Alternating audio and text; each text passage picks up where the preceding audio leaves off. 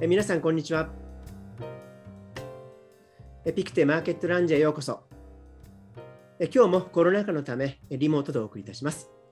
え客員フェロー、岡崎さんとの対談になります。岡崎さん、よろしくお願いいたします。よろしくお願いします。はい。まず今日はですね、いろいろとあの準備はしていたんですけども、やはりこのウクライナのところから、この地政学から行きたいと思うんですけども、今、足元、連日ですね、あの日本時間の朝になるとニュースが出て、下がっていた株が戻ってということを数日間繰り返してます。で直近もですね、平和的な目的で、この東側の部分、2カ所の州にですね、えー、兵を送るんだというような、えー、話がですね、プーチンさんからありましたけども、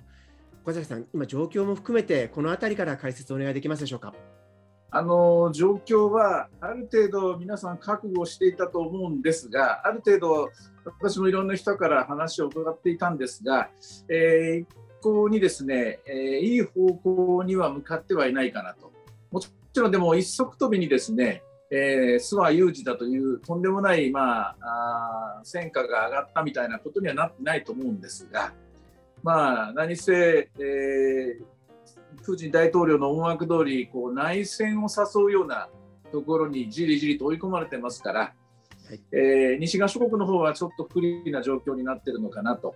いうふうに、まあ、そんなふうに思います。えただですねあのそうはいうもののあのあんまりこう我々ちょっとナーバスになりすぎてもいけないようなふうには思っていて、えー、とりわけ日本ってあのこれ弱ったことに3月末の本決算がどんどん近づいてきてですね。そうですね、えー、あの特に、えー、実は、えー、っとついこの間もといいますかあさっきまで、あの CNBC の生放送に出演してたんですけれども、はい、まあ、そこで各方面から質問されるんですが、あのまあ、いかにも金融機関のどういうんですかねリスク回避的な例えばこういう時にですね、日本国内のリートまで逃げるというのはですね、ちょっとおかしな話だと思うんですよね。もうあのいかにも3月末の決算の数字を作るためにという昔からよくこの2月3月にリスクが急にですね巻き起こると必要以上のまあ回避行動に出てしまうところが見え隠れしているので、えー、日本の投資家の皆さんには、えー、過剰反応しないでほしいと。それを、一に思いますね。はいあの特には今回の場合はまだ状況がこう見えてなくて、えー、外相会談が24日にあるのか、えー、大統領同士のですね会合もあるのか、これもですねあくまでも侵攻がなければという条件の中、平和的目的ということでですね非常にこう微妙な段階で、あの本当一喜一憂株価の方はしているわけですけども、あの岡崎さん、どうなんでしょう、今までですね、この特にその何かこの地政学から有事に変わった、まあ、例えば合法が鳴ったら、はいえー、売るなとかですね、こういった格言があったりもしますし、はい、あとその、はい。どちらかと材料を出尽くして逆にですよ、そこから今上がることもあるでしょうし、うんうね、やっぱりそれを受けて、マーケットがそれ以上のこのリスクを感じれば下がった後戻ってくるパターンもありますし、いろんなパターンが過去あったと思うんですけども、ええ、まず今回の場合、そうするとまだまだ読みづらいっていうことなんでしょうか？えー、読みづらいと思うんですが、私はあの、えー、はっきりと体に刻み込んだ思い出としてはですね湾岸戦争という1990年の8月の2日からですね、えー、1991年の1月17日の砂漠の嵐作戦の開始そして戦争終結が2月28日のクウェート解放というあの時代にまさに現場で、えー、まだ私も若くてですねえー、それなりに元気だったですね。今3 日ぐらいに、3日ぐらいにあの徹夜しても平気なファンドマネージャーだったんですが、あの頃のことをはっきり覚えてるんですが、はい、あそこで学んだことは2つあってですね、あのー、結構まあ、あれが短い記憶でみんな戦争が終わったら株が上がったみたいな話で終わってるんですけども、はい、実はその実際の砂漠の嵐作戦までは本当にみんなもうテンションの高いハラハラドキドキの中で、はいで、ハラハラ動機の中で、防中間ありみたいなものがありましてですね。で、実際に、あの時では、あの、何するか分かんないサダム・フセンという人がクウェートを襲ったために、いきなり、いきなり有事から始まったんですね。いきなり有事から始まったんです。いきなり有事から始まって株が下がって、で一瞬にしてドルが買われて、原油が買われたりという、そういうカオスに入ったんですが、その後、まあ、クウェートを占領したままずっと長い長い膠着状態に入るんですよ。で膠着状態に入ってその間はずっとリスクオフが続いて金利がどんどんどんどん下がってきました。金利がどんどんどん下がっていく、まあ、これは当たり前ですけども本当に戦争になったら利上げなんかできないというか、まあ、あの時はもう利下げモードに入ってましたからね。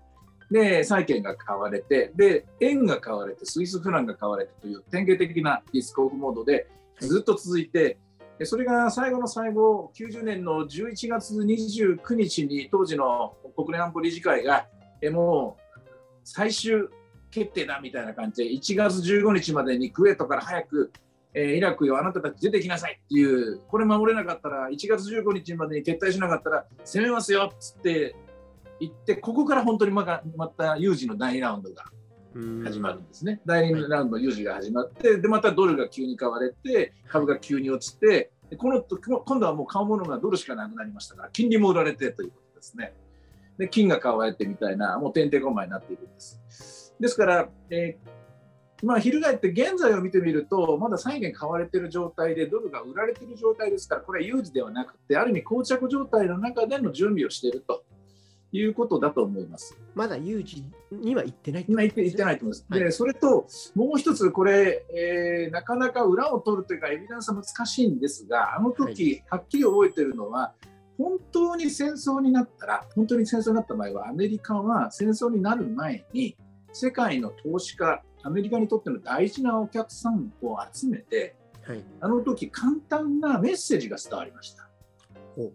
えあの時私は国内最大規模の機関都市化に行って、これまた非公式にアメリカ大使館を通じて、えの話をもらったんですけども、えー、近々戦争が始まりそうですと、しかし戦争が始まっても慌てないでくださいと、はい、つまりアメリカに投資している投資家の皆さんに慌てて売ったりとか、混乱しないでくださいと。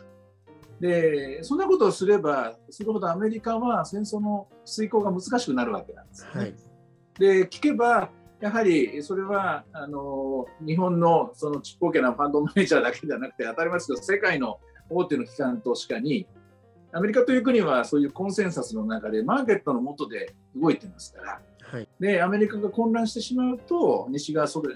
国の結束が壊れてしまうからっていうおそらくそういうメッセージ多分来ると思うんですよ今回、はい、も問題が大きければ大きいほど来ると思うんですね。ですから今はそういう状況ではないし、もしそうなったらそうなったら、おそらくちゃんと順序、手続きは踏んでくれると、そこは信頼していいんじゃないかなと思いますね。あのすごく参考になります。私もその90年代のその時っていうのは本当にその駆け出しのあの本当に営業マン証券マン証券マンだったんですね。なので訳も分からずにあの一生懸命右往左往しながらまあ、勉強しながら対応したのを覚えてます。あのファンドマネージャーレベル、実際お金の握っているところっていうことでいくと、その時やっぱジャパンアズナンバーワンということで、やっぱ日本が一番やっぱ力があったということで、特に日本の影響度をアメリカが意識したというふうに今受け取ったんです。で、加えてですよ、はい、加えて、あの今、足元、その時ってのは、ブッシュさんの政権だと思う、要は共和党政権だと思うんですよ。ただ今、足元は、これ、民主党政権であるということ。であとは当然ながら今、日本については株式も大きく上がっていて、まあ、平成バブルだえ、えー、わけですけども、今、足元どっちかっていうと、この金融マーケットは当然ながら、そのかつてその90年の時と同じように気にしなきゃいけないんでしょうけれども、それ以上にですよ、マーケットフレンドリーにしたいんだけども、インフレを気にしなきゃいけないという、バイデン政権にはですね、このものがあるんで、ある程度の犠牲は致し方ないのかなって気もするんですけども、この政権のところとか、インフレの気にし気に度合い、あと日本のこの今置かれている金融業界での地位とか見た場合っていうのは、それでやっぱり参考になるというふうに見ていいんでしょうか？あの当然アメリカは日本が、えー、中国としのぎを削る形でのアメリカの国債のですね、はい、ナンバーワンあるいはナンバーツーホルダーでありますからあの時はあの、えー、日本が、えー、第1位の大米国債券を確か持っていてそれで同時にあの湾岸戦争の時に、えー、結構大きなお金を出費支出したんですよね。あれはお金集めたのが小沢一郎さんだったと思いますけどね。まあ、そういう形で、まあ、初めての試みだったんであのアメリカサイドの方も非常に慎重に、えー、進めてくれたと思います、まあ、ただ今回はあの時と違ってインフレという、ね、目の前に敵がいますので、えー、そういう意味では段取りするのは難しいかもしれませんがしかし本当の本当の有事になったらインフレよりもあの戦争になればですよ。もっともっとあの戦わなきゃいけない敵が出てきますからね、優先順位がインフレ2番目になりますから、はい、おそらく戦争になったと状態でですね、利上げだ、バランスシートの縮小だなんてできなくなりますから、うんうん、それはまた話が違うと思うんですよね。はい、まあ、でも、いずれにしてもそれはいや先のまた先ですから、今はまだそこまで取り越し苦労のようなことは考えなくていいんじゃないかなと、それこそまだ有事ではないと私は思います。ありがとうございます。私もですね、さすがにこの今2万6000円近いところまでマーケットまた下がってきたので、あのバリエーションから言ってもですね、で一応いろんな状況を見ていくと、グローバルで見ても日本株はそこまで割高ではなく、やや割安感があるので、はい。うん、私もやっぱり下値っていうのはある程度あると思っているのでですね、はい、あの当然ながら警戒はしてるんですけども、あの短期的にはですね、じゃあ楽観に入ろうかなと。まあ ちなみに。さすがですね、さすがですね。はい、じゃあ、あの本題いきたいんですが、まあ、その中でこの上、一番このベースの部分がですね、やっぱり今、アメリカの金融政策、日本の金融政策ということで、昨日あの岡崎さんに、まあ、今日どんな話いきましょうっていう話の中で、あの非常に興味深かったんで、やっぱりこれ聞いてみたいんですけども、その日米の金融政策の中で、ここ1か月間で大きなその新しい動きが出てきたということをお聞きしたいということなんですけども、このあたり、ぜひお願いできますでしょうか？はい、あのちょうど1か月前にですね出させてもらった時はちょっとまだ不透明でですね困ったなアメリカの FRB は何するんだろうなみたいなですね、え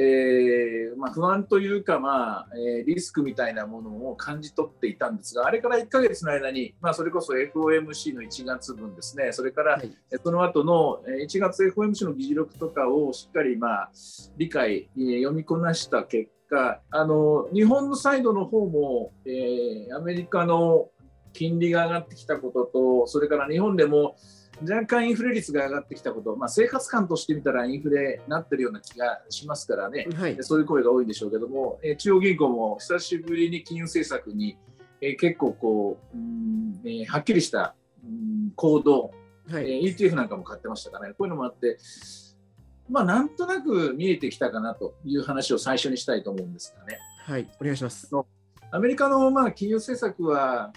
あのおそらく今回の議事録の中ではっきりしたのが4つほどあると思うんですよ。4つはっきりしたことがあると。はい、で1つ目は、これはもう皆さんに伝わっている3月から利上げがあって、その利上げのペースは2015年からに比べると速いペースになるということですね。はいですからまあひょっとすると毎回の FOMC のたびに利上げがあるかもしれないし、その利上げの終着点がフェデラルファンド2%を超えるかもしれないという話ですね。まあ、これは株式市場大体織り込んだと思いますし、そねえー、さほどまあ先の先を読む成長株投資なんかが中心の今のアメリカ株にとってはそんなにきつい、えー、まあ、心配なニュースでもないと思うんですね。はいでただ、まあ、まあ、2%ぐらいで止めていればいいと思うんですけども、いや2.5だ、3%だ、4%だなんていうと、今度はバリュー株の方がね、これあの、FF レートが上がるっていうことは、普通預金金利も上がるっていうことですから、そうですね、普通預金金利が上がるっていうことは、これ、バリュー株のバリューの尺度がまた厳しくなるということですから、あんまりまあ、そんな、あのいつまでもいつまで上げられると、これは、えー、困っちゃうんだけれども、まあ、この辺ぐらいまでだったら、えー、大体分かったと、理解できたというのが、これが1つ目です。はい。で、2つ目に、これは私は個人的に一番気にしてたんですが、バランスシートの縮小をやるということは、えー、もうすでに分かっていたんですが、いつからやるのかなと思っていたんですね。そのいつからやるのかという時の答えが、議事録を見るとはっきりと年の後半、7月以降だとまあ、そんなふうに明記されてました。これはね、一息つけたと思うんですよ。一息つけたっていうのは、まあ、株式市場っていうのは、えー、先を見るマーケットであると同時に、先も、うん、5年先、10年先も見ながら、次の四半期ってとても大事じゃないですか。足元から次の四半期。はい、えー、次の46、まずはここをしっかりと固めたいわけなんですけども、バランスシートの縮小がいきなり3月から、あるいは4月から来ちゃうとですね、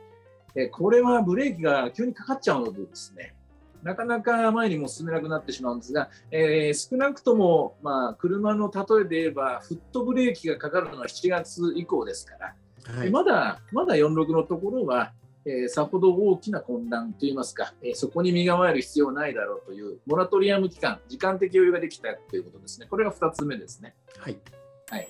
で3つ目は、これは今度は逆にですね心配な話なんですが、利上げのペースだけでなく、議事録を読むとバランスシート縮小のペースも、これは前回、前回というのは2017年10月以降のバランスシートの縮小ですが、この時よりもやっぱり早いペースで行うっていう、これはちょっと心配ですね。そうですね。はい、これは前回よりも強いブレーキの踏み方をするということですから、えー、まあ7月以降、心配すればいいことですから、7月以降にもう一回またこちらの動画配信の中で大いに、えー、一緒に心配してみたいなと思う次第です。はい。はい。で4つ目がですね、えー、これもあらかじめ分かっていたことなんですが、えー、やはり今後はもう不動産証券はあ FRB のポートフォリオには入れないということが明記されてました。はい、これは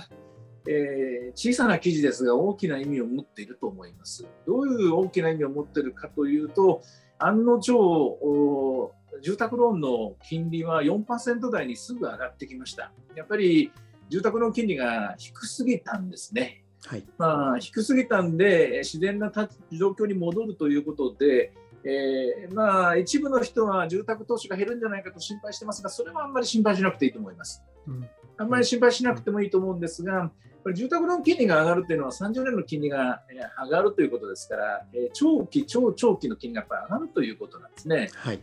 長期、超長期の金利が上がると、これ、投資家にはこれ選択の自由がまた一つ生まれてくるので、えー、30年の金利が上がってくるのか、えー、モーゲージバックセキュリティの金利が4%あるのかとか、こういう話、で一方で、えーと、社債の利回りは今3.7ぐらいか、どっちにしようかなとか、あるいは成長株投資、本当にこれは20年、30年成長できるのかっていう、遠い先を見たときに、りんごがいいのか、みかんがいいのか、それともいちごがいいのかっていうですね、これ、選択の自由が生まれてきますから、そういう意味では、あの成長株投資はよもっとこう厳しい条件をつけて、本当に強い成長力を持ったもののみが生き残るということになってくると。同時に、これ20年、30年の金利が上がるということは、イールドカーブがスティープしてきますから、はい、あのなんかこう皮肉な現実ですけども、あの銀行とか金を貸す、お金を貸す人たち、あるいは生命保険会社とか、長期の投資、超長期をの投資をする人には、これはありがたい話ですよね。で、結果的に、あのかえってこのイールドカーブがスティープするということはみんなが気にな気にしてるような景気後退はそんなすぐには来ないよと。ですから株式市場の中では何を買うかどれがいいのかなっていうですね、えー、まあ、まあ、迷っちゃうなというそういう悩みの、えー、時間帯には入ると思うんですが株式市場全体が大崩れすることは私はなりに役になりにくいんじゃないかなとアメリカのまあ金融政策については、逆にもう一度信頼感を得ることができたなと、これで、今までちょっとターニングポイントにいたものですからね、緩和から引き締めという転換ってうまく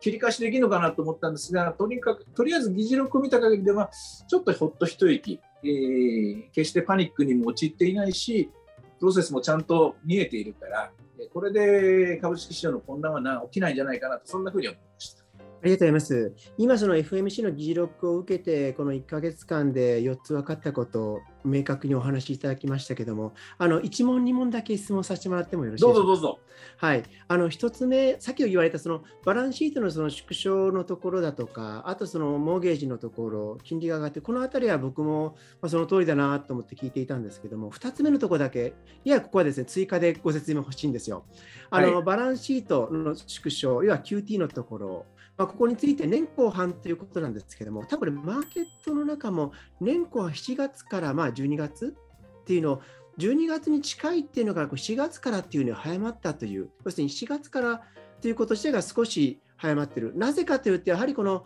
アメリカのその中間選挙をやっぱ意識しているように見えるんです。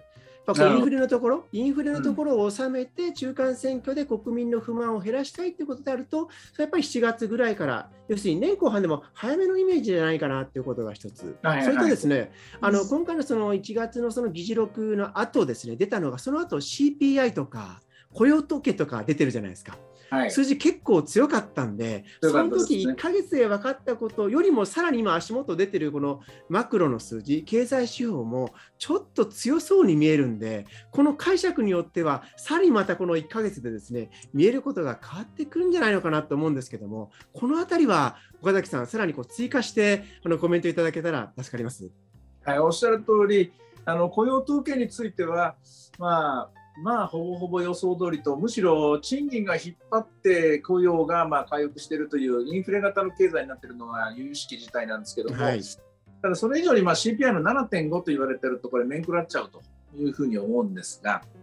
ただあの、ここでやっぱり大事なことは、あの一方で、このウクライナもそうなんですけども、ヨーロッパの経済がですね、少し不安な形になってきていますよね。うんはいで確かに中間選挙11月は大事な局面でそれまでに、えー、インフレの数字を収めなきゃいけないというのは分かりますけどももっといけないのはその中間選挙の前に株価が2割も下がっちゃったとかですねあるいは今ドイツがちょっと難局を迎えてるんですが日本なんかも10月12月に GDP マイナスになるというような事態で、えー、こうこういうような形になっちゃうとですねあの、えー、ちょっと具合悪いなと。うん、これアメリカの選挙民はこれその辺のところはものすごく敏感ですから、はい、あのもしも、えー、まあそうですね11月の段階ですから46とか79とかこの辺で経済成長がすごい弱かったりとかですよ、はい。うん、あるいは株価がもうヘロヘロになってたらですねこれダメだということになりますからそういう意味では、まあ、おそらくバランスシートの縮小もそうそう急いでは、で、急ブレーキ型ではいかないと私は思うんですよ。もちろんでも何にもやらなかったらこれ怒られますからね。そうですよね。うん。この辺のところは、あの、さじ加減を見ながら、えー、ワクチンじゃないですけども、1回目を打って、2回目を打って、3回目を打ってみたいなですね、そういう、えー、グラジュアルな全身主義的なアプローチをしてくると思います。えー、ということは何が言いたいかというと中間選挙のことを心配して、はい。えー、転ばぬ先の杖じゃないですけどもじゃあもう株売っとこうかというのはちょっとこれは通り越し苦労じゃないかなと。うんうんうん、あのというのはあの株もとりあえず1割ぐらいの調整してますから、はい、例えばこれパンパンに張って今高値更新だったら私も糸島さんもちょっと売っとこうかって話がすんなりできると思うんですけども今、一息ついたところですからね、えー、ここで慌ててまたもう一段リスクを落とすかというと、そこはちょっとタイミング的にはまだ早すぎるような気がする。そんなふうに思いますね。わかりました。そうするとあの確認なんですけども、あの多分ここは意見は、まあ、ある程度一致していると思うんですけども、なぜアメリカが金融の引き締めをするんですかっていうことについては、やはりそのやりすぎた金融緩和、そうした中で、このインフレっていうのがやはり一時的じゃなかった。これを抑え込まないと国民、アメリカ国民の不満が、え、止まらない、中間選挙に勝てない、だから引き締めをするんだっていうのがあるんだけども、やっぱり横崎さんの意見で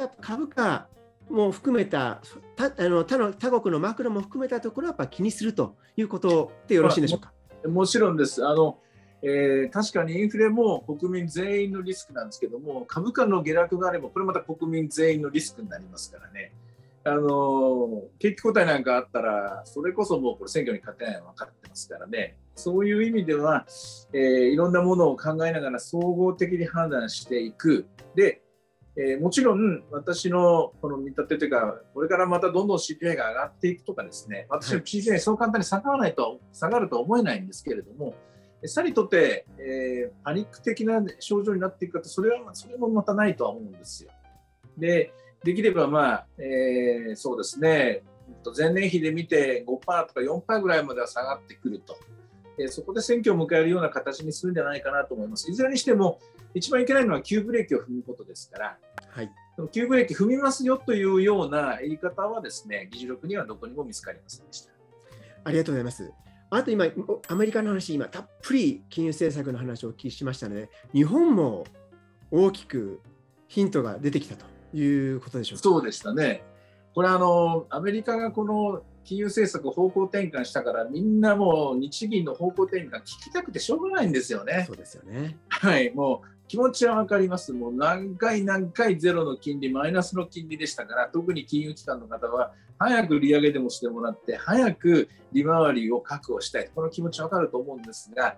これはちょっと待ったと、そうじゃないよと、まあ、言い切ったのが2月10日の指値オペ宣言と、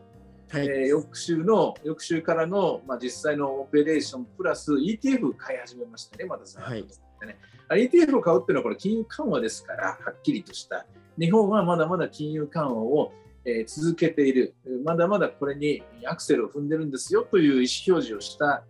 のがこの2月後半だと思うんですね。で、ここででも改めて日本人に問いかけられているテーマ、何のための指値オペだ、ね、何のためのイールドカーブコントロールだっていうのが、これ、ちょっと日銀もですね、口下手なもんですからね、あの代わりに私が伝えたいなと今日は思うんですけども。お願いします。これあの、なんで差し納ペするかっていうと、1%以上に、あすみません、0.25%以上には10年金利は絶対にしませんというギャランティーですよね。で、そのギャランティーがあるから、バフェットさんはいつでも、いつでも日本でお金を10年までの金利を調達して、好きな時に大好きな総合商社の株を買えるわけですよ。これ2年連続でしたかね、確か行ったのかね。そうですねえー、今年もまたやるんじゃないですか、また1000億、2000億集めて、でえー、去年の4月が1600集めた、1600億集めたと思うんですけども、あの時も、えー、指値オペがあるから安心して日本で資金調達ができて、バフェットさんも格付けは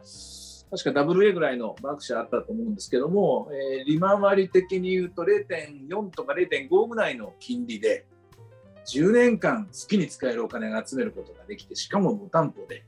でそれを思いっきり総合商社の株を買って、で、配当をしっかり、いまだにまあ4%近く取れますよね、配当3.5から4だったと思いますけどね。で、業績も好調でとうまくいってますよね。これあの、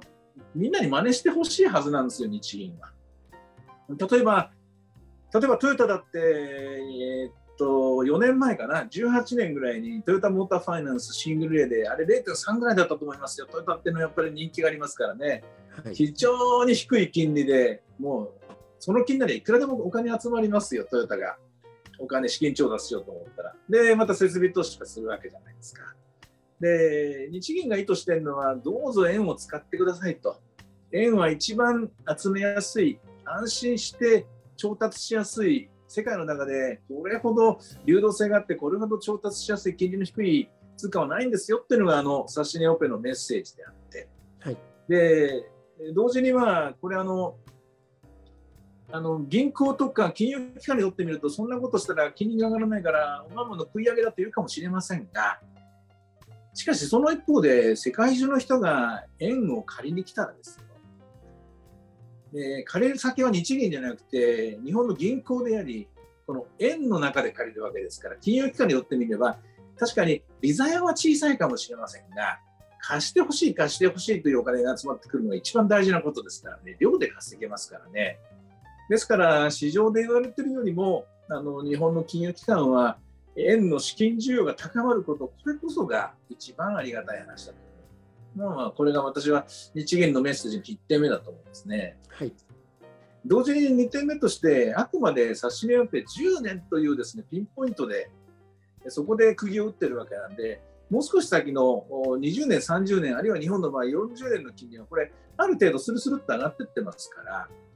これはこれで逆に言うと運用する人から見ると10年と20年の金利差がこれだけあれば相当ですね利ざやは取れますし投資する立場としてですね。生命保険会社も30年の金利が上がってくるとこれもストレートに業績にプラスの効果が出ますから、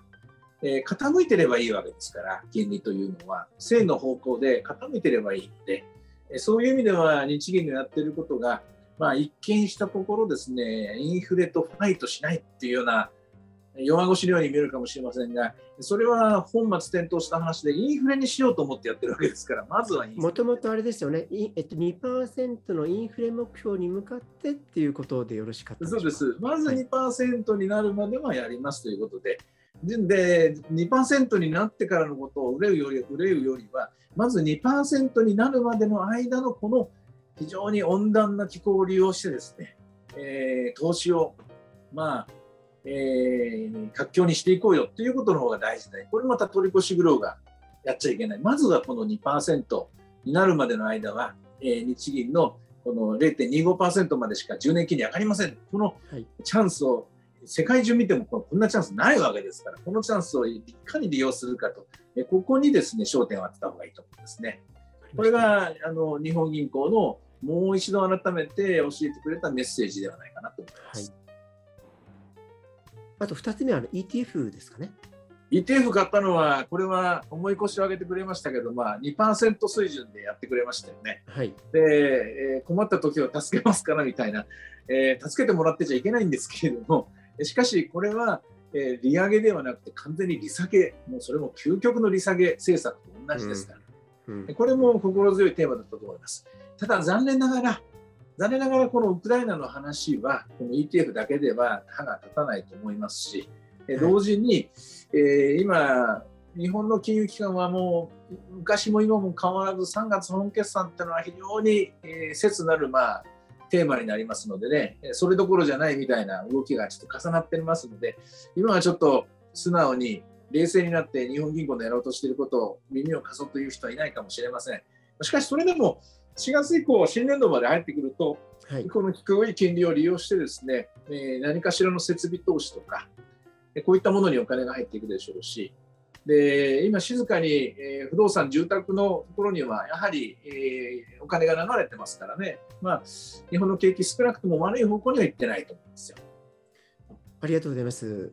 あのだいぶ時間も今経ってきましたので、そろそろまとめっぽい感じでいきたいんですけども、はい、今日冒頭、はい、ウクライナの話をして、はい、その後日米の金融政策でここ1か月分かってきたことっていうのをお聞きしたんですけども、はい、この1か月で日米金融政策で分かってきたことに対しての、まあ、まとめっていうか、このあたりお願いできますでしょうか？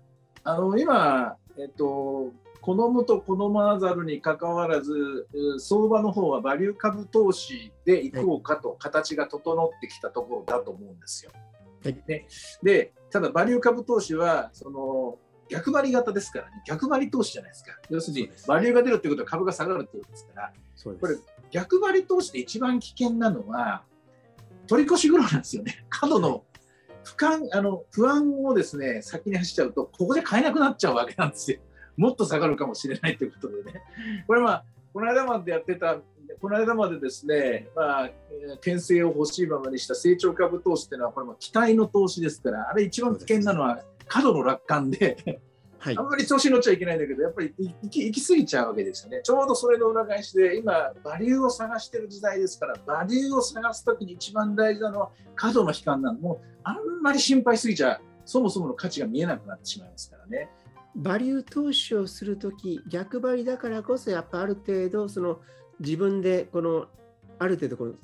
買う場所、タイミング、指数なのか何かもしっかり見て、その心に負けないように、その数字に来たら 自分で買いなら買い、売りなら売りができるかっていう、そういう心持ちも必要ってことなんでしょうかね。そうですよね。バリュー株投資っていうのは、あの失敗しやすいのは、早すぎたバリュー株投資とか、これよくある話ですよね。あとは、はい、えー、ちょっとバリュー株投資は分散のあの一つの形態だと私は思うんですね。はいあの成長株投資は結果として集中投資になりがちですけども、バリュー株投資というのは分散しての戦い方だと思うので、はい、そこで向きになって同じ銘柄ばっかりやって集中してしまったというそういうリスクのない、本当に